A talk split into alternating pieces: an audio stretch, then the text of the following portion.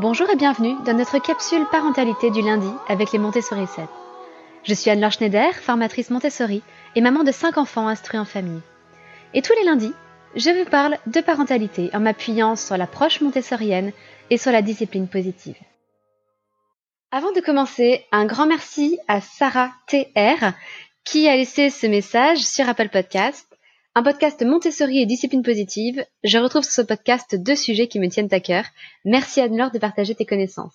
Eh bien, merci à toi Sarah d'avoir pris le temps de laisser ce message et de contribuer à faire connaître ce podcast. Je t'en suis extrêmement reconnaissante. Et dans la continuité, aujourd'hui, je voudrais répondre à la question d'une sourisette, Angélique, qui a laissé un message sur la page du podcast pour suggérer le thème de ce podcast autour du sommeil. Et ça tombe bien parce que le sommeil était justement le thème que nous avons abordé dans l'accompagnement à la parentalité et à l'IUF Montessori pendant le mois de juin. Alors si vous êtes intéressé, toutes les ressources, euh, toutes les vidéos que j'ai créées, toutes les ressources, le journal de sommeil que j'ai créé aussi, tout cela reste disponible à vie sur l'accompagnement parentalité et IUF Montessori que vous pouvez rejoindre à tout moment. C'est une communauté sur abonnement où nous abordons tous les mois un thème différent et avec des séances de questions-réponses en direct durant lesquelles vous pouvez me poser toutes vos questions. Alors je vous laisse écouter la question d'Angélique. Bonjour Anne-Laure, dans un de vos derniers podcasts, vous évoquiez le fait que votre petit dernier allait intégrer sa nouvelle chambre et que vous alliez installer une étagère pour qu'il puisse, s'il se réveille la nuit, aller jouer, euh, j'imagine ensuite se recoucher de lui-même. Euh, le fait qu'un enfant puisse jouer en pleine nuit est quelque chose qui peut être choquant pour certains parents, pour qui la nuit est faite pour dormir. Euh, est-ce que vous pourriez, euh, à l'occasion d'un prochain podcast, revenir sur la question du sommeil et peut-être nous faire part éventuellement de des lectures ou des ressources qui vous ont amené à réfléchir sur la question du sommeil, outre l'aspect de l'autonomie de l'enfant? Euh, voilà, pour euh, nous permettre aussi à nous d'avancer sur cette question. Merci beaucoup. Merci à toi, Angélique, d'avoir pris la peine de euh, poser cette question, qui est un thème très intéressant. Alors, je vais essayer de ne pas trop déborder, de rester dans le format d'une capsule, mais je pourrais parler pendant des heures du thème du sommeil. C'est d'ailleurs ce que j'ai fait sur l'accompagnement. On a abordé toutes les tranches d'âge, les unes après les autres. Et pour répondre rapidement à la dernière partie de, de cette question, les ressources ou les, choses que j'ai pu lire sur le sommeil, eh bien, tout simplement, et parce que j'ai une formation scientifique à la base, je me suis plongée dans les études scientifiques. Tout simplement, je suis allée voir les productions des équipes de recherche sur le sommeil de l'enfant et du bébé, voir quelles étaient les études, comment elles avaient été faites, ce que nous disait la science sur le sommeil des bébés. Parce que je ne fais aucune confiance aux astuces de grand-mère ou aux conseils de la bonne copine quand il s'agit de choses aussi importantes et aussi controversées que le sommeil de l'enfant. Donc la science est quand même, euh, elle ne sait pas tout sur tout, mais la science a quand même beaucoup d'éléments à nous apporter pour mieux comprendre le sommeil des enfants. Et au final, j'ai trois petites leçons sur le sommeil tirées de mon expérience que j'aimerais partager avec vous aujourd'hui. La première, c'est qu'il n'y a pas de solution miracle. C'est simple, il n'y en a pas. Si vous voyez quelqu'un qui vous dit j'ai un système, j'ai le système qui permet d'endormir tous les enfants, c'est faux. C'est faux, c'est un mensonge. Je vous renvoie au podcast sur l'arrogance du jeune parent, parce que c'est exactement ce phénomène-là qui s'applique pour le sommeil. Certains parents ont pu avoir un ou plusieurs enfants qui faisaient leur nuit, alors je déteste cette expression, donc imaginez de gros guillemets autour de l'expression faisaient leur nuit, et qui dormaient parfaitement dès l'âge de trois mois ou moins. Et je vais être honnête, certains de nos enfants ont été comme ça. Nous avons eu beaucoup de chance avec certains de nos enfants. Et je l'ai toujours dit, euh, face à des copines qui avaient de gros problèmes euh, vis-à-vis du sommeil de leurs enfants, où les enfants n'arrivaient pas à s'endormir, qui passaient toute leur nuit à se relever sans arrêt avec des enfants qui ne dormaient pas, je leur disais, nous avons de la chance et j'en suis consciente. Euh, je n'ai pas de conseil miracle à te donner. Euh, nous ne faisons pas quelque chose mieux que les autres. Nous faisons peut-être certaines choses mieux que certains pour le sommeil, mais nous ne faisons. Ça n'est pas seulement grâce à nous. C'est essentiellement lié au tempérament de l'enfant et à sa sécurité, à un tempérament qui n'est pas angoissé, à un tempérament de gros dormeur aussi. Euh, encore aujourd'hui, je pense à notre aîné qui s'est endormi qui a fait ses nuits très facilement, très rapidement, très tôt, c'est encore aujourd'hui un gros dormeur. Il n'y a pas de secret.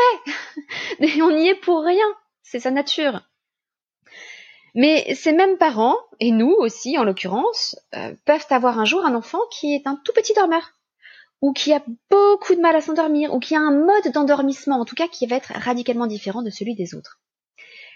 Et donc vous pouvez avoir deux familles avec chacune leur premier enfant qui ne vont pas du tout avoir les mêmes difficultés. Et la famille dans laquelle l'enfant s'endort vite, souvent ne comprend pas les problèmes de l'autre famille, enfin quand même, pourrait se débrouiller un petit peu mieux. Hein.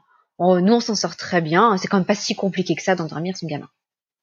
C'est le genre de choses qu'on peut entendre malheureusement. Donc essayons de ne pas juger les autres, on n'est pas à leur place.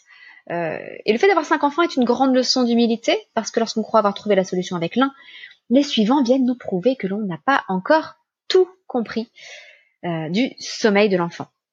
Aucune comparaison. Chaque enfant est unique. Il n'existe pas de système universel pour favoriser le sommeil de nos enfants, même s'il existe certains critères euh, universels parce que physiologiques qui vont aider l'enfant à s'endormir. Par exemple, on sait que de manière universelle, la lumière bleue retarde l'endormissement, que évidemment s'il y a beaucoup de bruit autour de lui, l'enfant va avoir du mal à s'endormir, ou alors s'il a vraiment beaucoup de bruit, il va finir par s'endormir, mais de saturation sensorielle et d'épuisement, donc pas du tout une bonne forme d'endormissement. Il n'y a pas de système universel. Deuxième leçon, pour moi, il est très important de trouver une solution qui convienne aussi bien à l'enfant qu'aux parents. Et parfois, le sommeil devient un grand motif de rupture dans le couple, de dissension. Si les parents ont besoin le soir d'un temps tranquille en couple, c'est un besoin important à prendre en compte et il faut essayer de trouver une solution qui réponde à ce besoin. Ça n'est pas toujours facile, peut-être que temporairement, il faut faire une, croix sur ce besoin ou le décaler à un autre moment de la journée, peut-être se lever plus tôt le matin pour avoir un moment en couple le matin, mais il faut quand même garder ce besoin à l'esprit. Il est légitime et il est important de le prendre en compte. Si l'un des conjoints n'a pas envie de faire du cododo et de partager son lit, ça aussi, c'est quelque chose qu'il faut respecter et prendre en compte.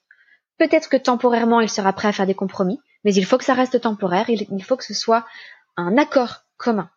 Parce que je vois souvent des couples où, alors généralement c'est plutôt la maman qui a envie de prolonger le cododo très longtemps, de prolonger l'allaitement très longtemps, et le papa qui aimerait lui retrouver un peu d'autonomie, un peu de vie de couple, euh, une vie sexuelle aussi. Désolée d'aborder le sujet, mais c'est important.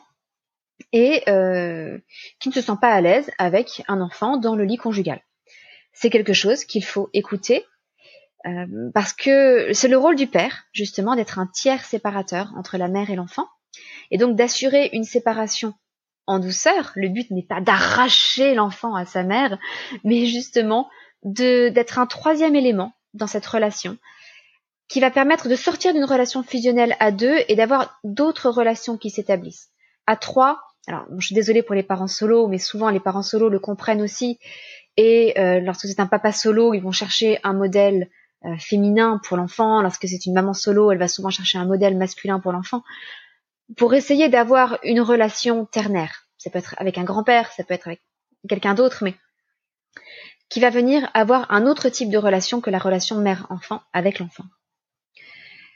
À l'inverse, si l'enfant a besoin de sécurité et d'être rassuré par l'odeur de ses parents, par le bruit de leur respiration, par leur simple présence dans la pièce, ça aussi c'est un besoin important, évidemment.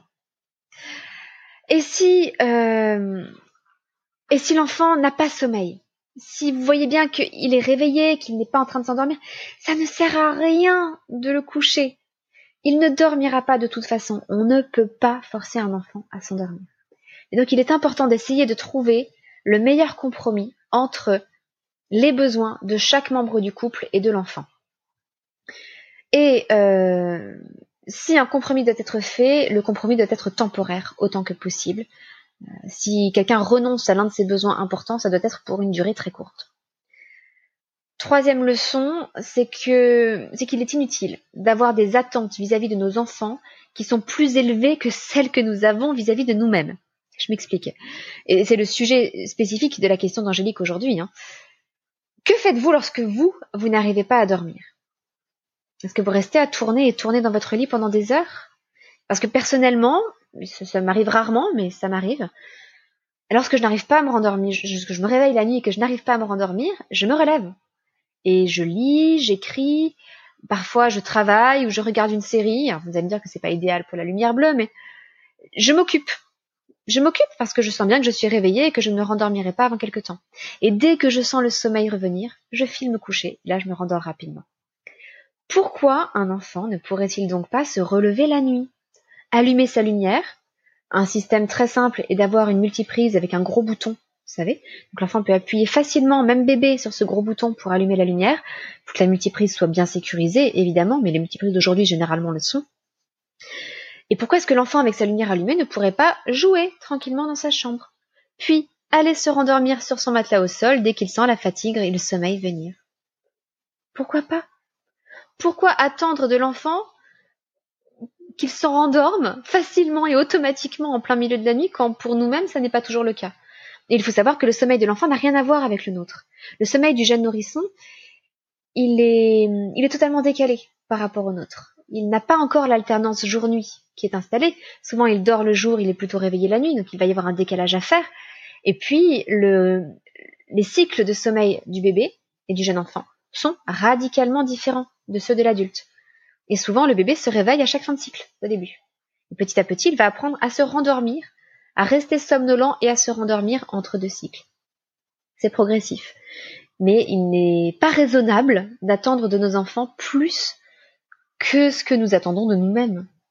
Donc effectivement, euh, nous installons, nous avons installé une étagère dans la chambre de notre bébé pour qu'il puisse jouer et il a une multiprise avec un gros bouton euh, avec laquelle il peut allumer sa lumière pour être indépendant et pour euh, mieux respecter son rythme de sommeil. Alors comme il est encore tout petit, la plupart du temps, il se réveille et il nous appelle.